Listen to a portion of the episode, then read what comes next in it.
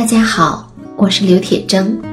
我的新专辑《催眠瘦瘦瘦》已经在上山微电台上线了，一共会有二十期的节目，从心理的最深层去了解并理解肥胖，理解身体，理解我们自己。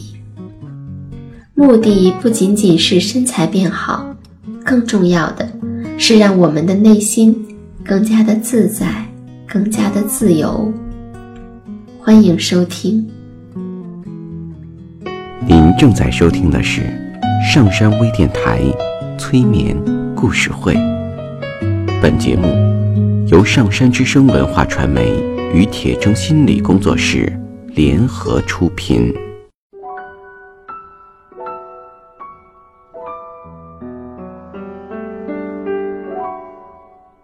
你好，我是铁铮，欢迎你和我一起走进催眠的世界。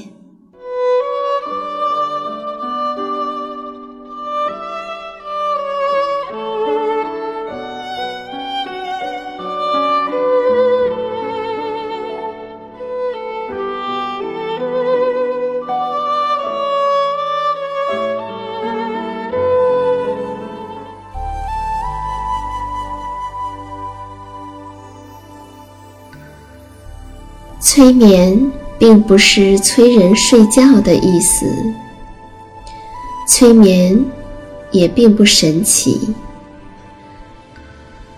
它是一种特殊的意识状态。在这种状态中，人们的注意力不是跑来跑去的，而是聚焦在某一个焦点上。事实上，催眠就发生在我们身边，每一天。现在，请你坐下或者躺下，调整你身体的姿势，去体会催眠的感觉。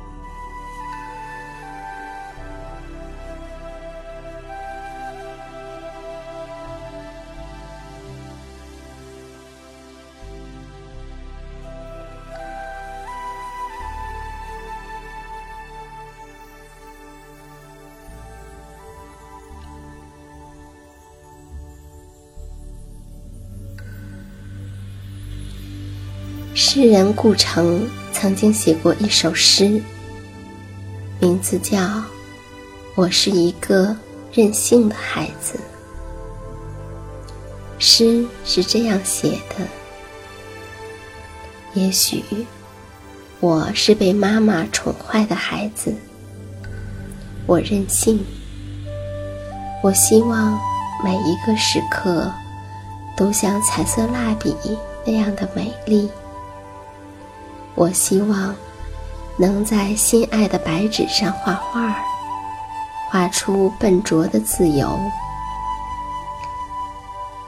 画下一只永远不会流泪的眼睛，一片天空，一片属于天空的羽毛和树叶，一个淡绿的夜晚和苹果。我想画下早晨，画下露水，所能看见的微笑，画下所有最年轻的、没有痛苦的爱情，画下想象中我的爱人，他没有见过阴云，他的眼睛是晴空的颜色，他永远的看着我，永远看着，绝不会忽然的掉过头去。我想画下遥远的风景。画下清晰的地平线和水波，画下许许多多快乐的小河，画下丘陵，长满淡淡的绒毛。我让它们挨得很近，让它们相爱，让每一个默许，每一阵静静的春天的悸动。都成为一朵小花的生日。我还想画下未来，我没见过它，也不可能，但知道它很美。我画下他秋天的风衣，画下那些燃烧的烛火和枫叶，画下许多。因为爱他而熄灭的心，画下婚礼，画下一个个早早醒来的节日，上面贴着玻璃糖纸和北方童话的插图。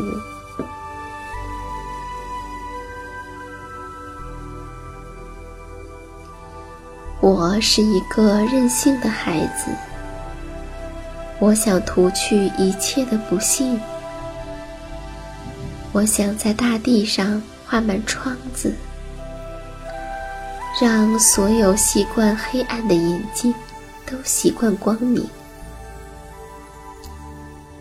我想画下风，画下一架比一架更高大的山岭，画下东方民族的渴望。画下大海，无边无际、愉快的声音。最后，在直角上，我还想画下自己，画下一只树熊。他坐在维多利亚深色的丛林里，坐在安安静静的树枝上，发愣。他没有家。没有一颗留在远处的心，他只有许许多多浆果一样的梦和很大很大的眼睛。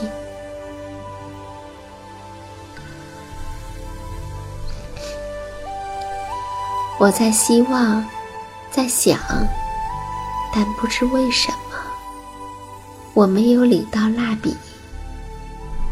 没有得到一个彩色的时刻，我只有我，我的手指和创痛，只有撕碎那一张张心爱的白纸，让他们去寻找蝴蝶，让他们从今天消失。我是一个孩子，一个被幻想妈妈宠坏的孩子。我任性。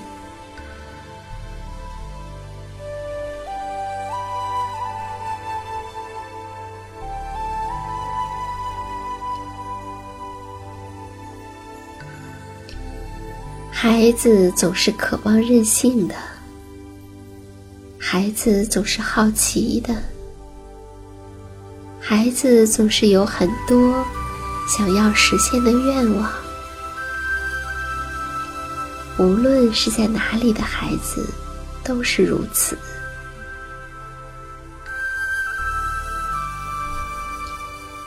在希腊神话中，太阳人、太阳神赫里俄斯是一位英俊的男子，他身披紫袍。头戴散发出无数光束的太阳金冠。每天，当黎明女神用玫瑰色的手指打开天门，赫里俄斯便驾着由四匹燕马所拉的太阳战车，开始至西之游，直到黄昏降临。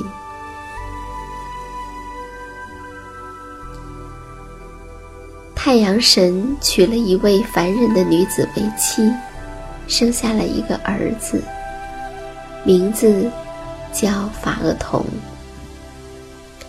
他对这儿子十分的宠爱。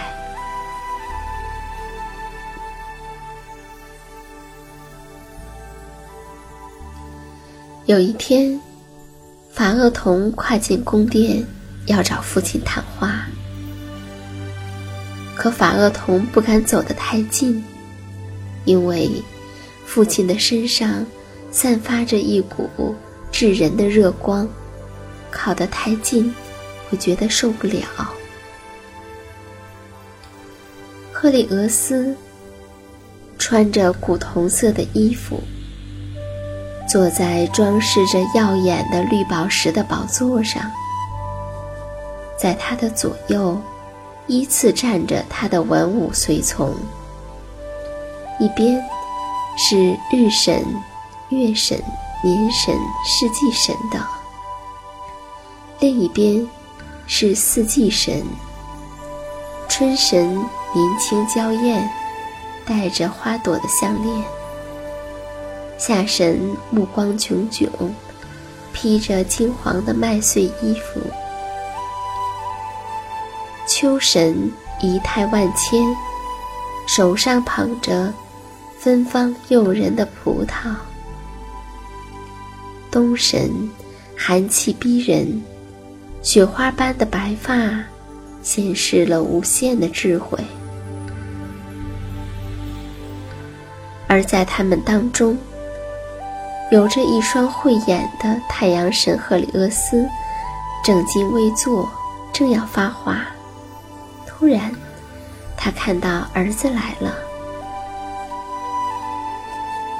法厄同还是第一次来到父亲的宫殿，看到这天地间威武的仪仗，不禁暗自惊讶。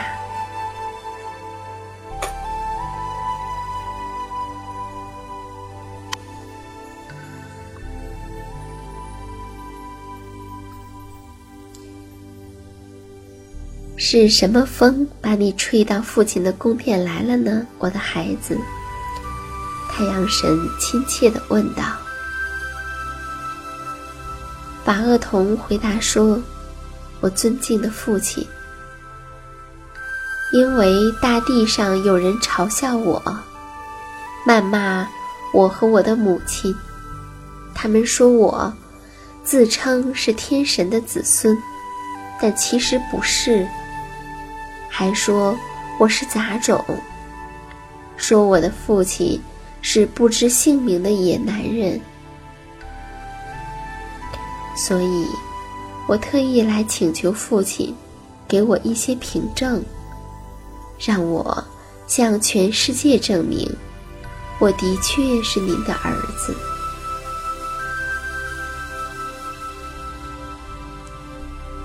他讲话的时候。赫里俄斯收敛了围绕着头颅的万丈光芒。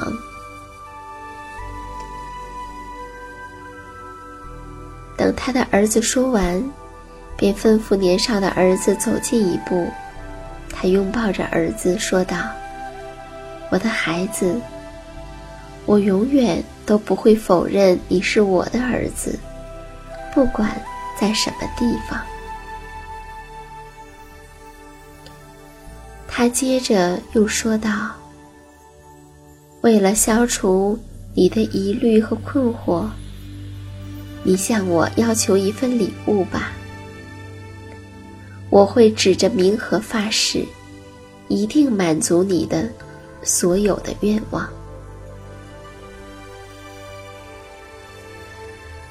法厄同立即说道：“那么，请你首先满足我梦寐以求的愿望吧，让我有一天的时间，独自驾驶你的那辆带翼的太阳车。”听他说完他的愿望，太阳神一阵惊恐，脸上流露出后悔莫及的神色。他一连摇了三四次头，最后忍不住大声说：“哦，我的孩子，我如果能够收回诺言，那该多好啊！你的要求远远超出了你的力量。”你还年轻，而且又是人类，没有一个神敢像你一样提出如此狂妄的要求的，因为除了我以外，没有一个人能够站在喷射火焰的火车轴上。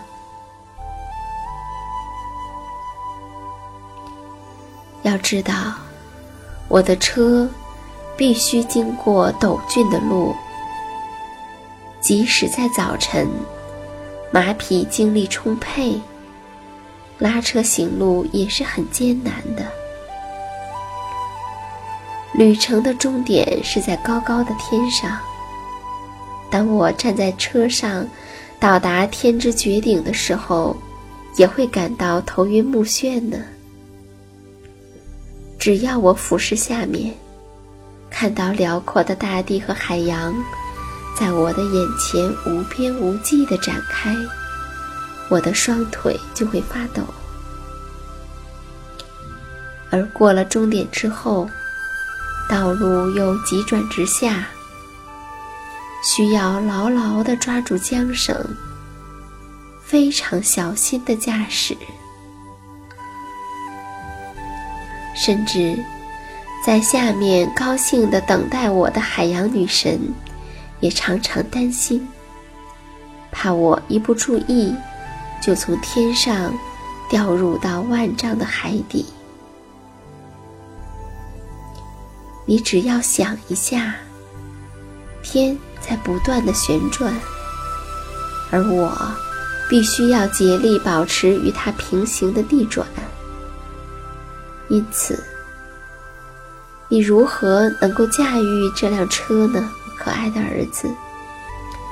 趁现在还来得及，放弃你这个愿望吧。你可以重提一个要求，从天地间的一切财富中挑选一样。我指着冥河起过誓，你要什么，就能得到什么。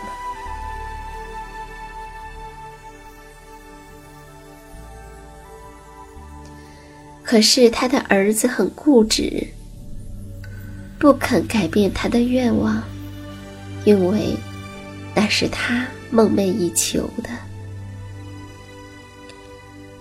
而父亲呢，作为太阳神的父亲呢，又已经立过了神圣的誓言，怎么办呢？最后。他不得不拉着儿子的手，朝着太阳车走去。车轴、车辕和车轮都是金的，车轮上的辐条是银的，配头上镶嵌着闪亮的宝石。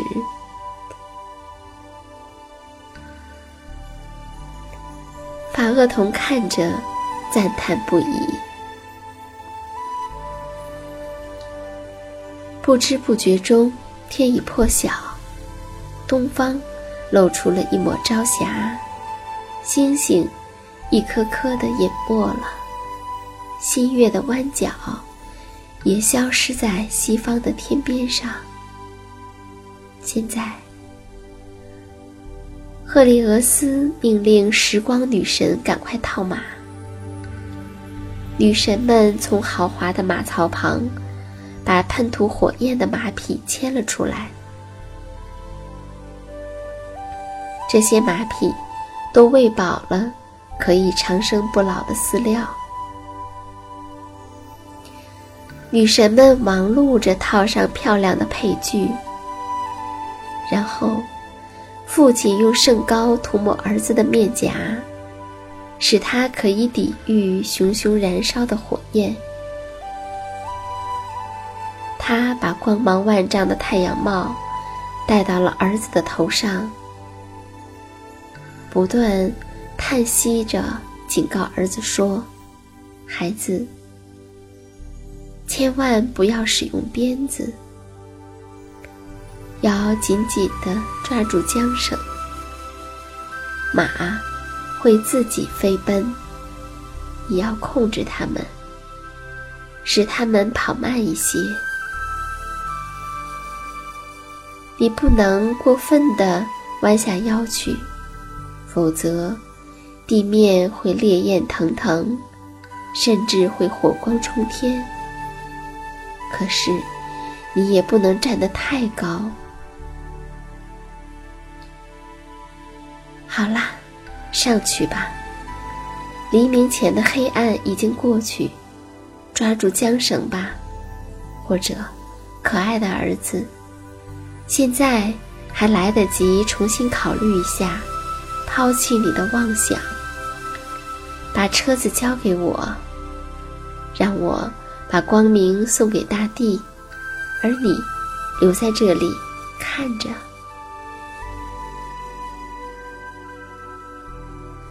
而这个年轻人，好像没有听到父亲的话，他实在是太兴奋了，嗖的一下跳上车子，兴冲冲地抓住缰绳，朝着忧心忡忡的父亲点点头，表示感谢。于是那四匹带着翅膀的马嘶鸣着。它们灼热的呼吸在空中喷出火花，马蹄踩动，法厄同让马拉着车辕，便启程了。他的外祖母特提斯走上前来，他不知道外孙法厄同的命运，亲自给他打开了两扇大门。世界广阔的空间展现在他的眼前，马匹登上路程，飞速的向前，奋勇的冲破了拂晓的雾霭。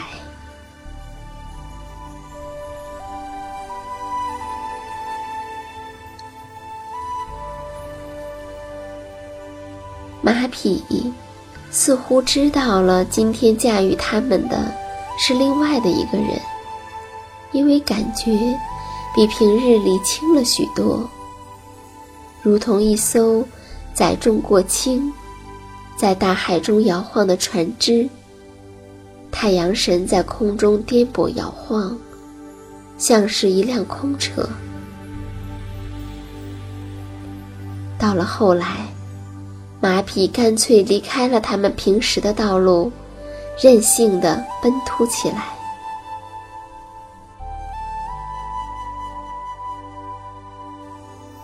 把恶童颠上颠下，感到一阵战栗。他完全失去了主张，不知道该朝哪一边拉绳，也找不到原来的道路，更没有办法。去控制撒野奔驰的马匹。当他偶尔朝下张望的时候，看见了一望无际的大地展现在眼前，他紧张的脸色发白，双膝也因恐惧而颤抖起来。他回过头去，看到自己已经走了很长一段路程。望望前面，路途更长。他手足无措，不知道怎么办才好，只是呆呆地看着远方，双手抓住缰绳，既不敢放松，也不敢过分的拉紧。他想要吆喝马匹，但又不知道他们的名字。惊慌之余，他看到星星散布在空中，奇异而又可怕的形状，就像魔鬼一样。他不禁倒抽了一口冷气，不由自主地松掉了手中的缰绳。马匹拉动太阳车，越过了天空的最高点，开始往下滑行。他们高兴的索性离开了原有的道路，漫无边际的乱跑，一会儿高，一会儿低，有时几乎触到高空的恒星，有时几乎坠入到临近的半空。他们掠过云层，云彩被烧烤得直冒白烟。后来，马儿又漫不经心地拉着车，差点撞在了一座山顶上。大地呢，受尽了炙烤，因为灼热而皲裂，水分全部蒸发了。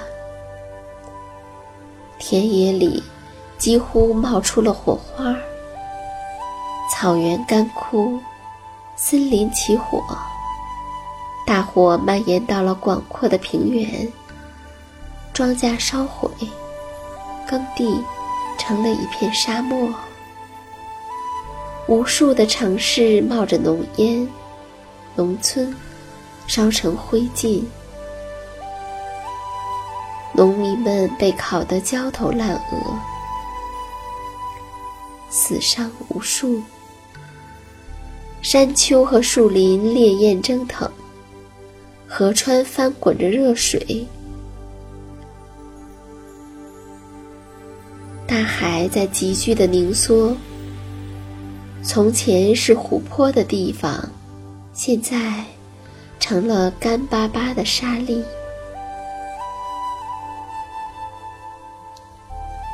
法厄同看到世界各地都在冒火，热浪滚滚，他自己也感到炎热难忍。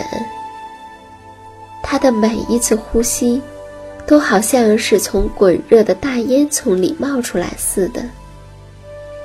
他感到脚下的车子好像是一座燃烧的火炉，浓烟、热气把他包围住了。从地面上爆裂开来的灰石，从四面八方朝他袭来。最后，他支持不住了，马和车完全失去了控制。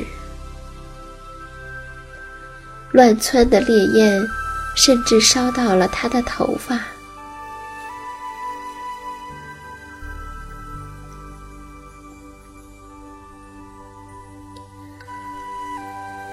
看到后果如此之严重，众神之王宙斯只好用一道闪电劈向了法厄同。他一头扑倒，从豪华的太阳车里跌落下去。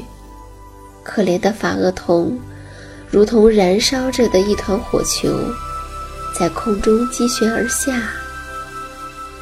太阳神的儿子。就这样，陨落在了河流之中。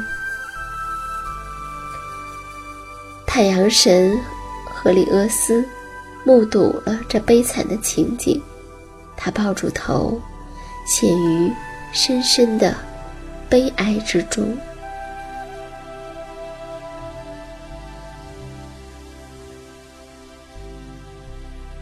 作为孩子，他并不知道。做了某件事情，后果会是怎样的？他们的内心充满了好奇，而作为成人，在很多的时候，却是需要给孩子拉住缰绳的。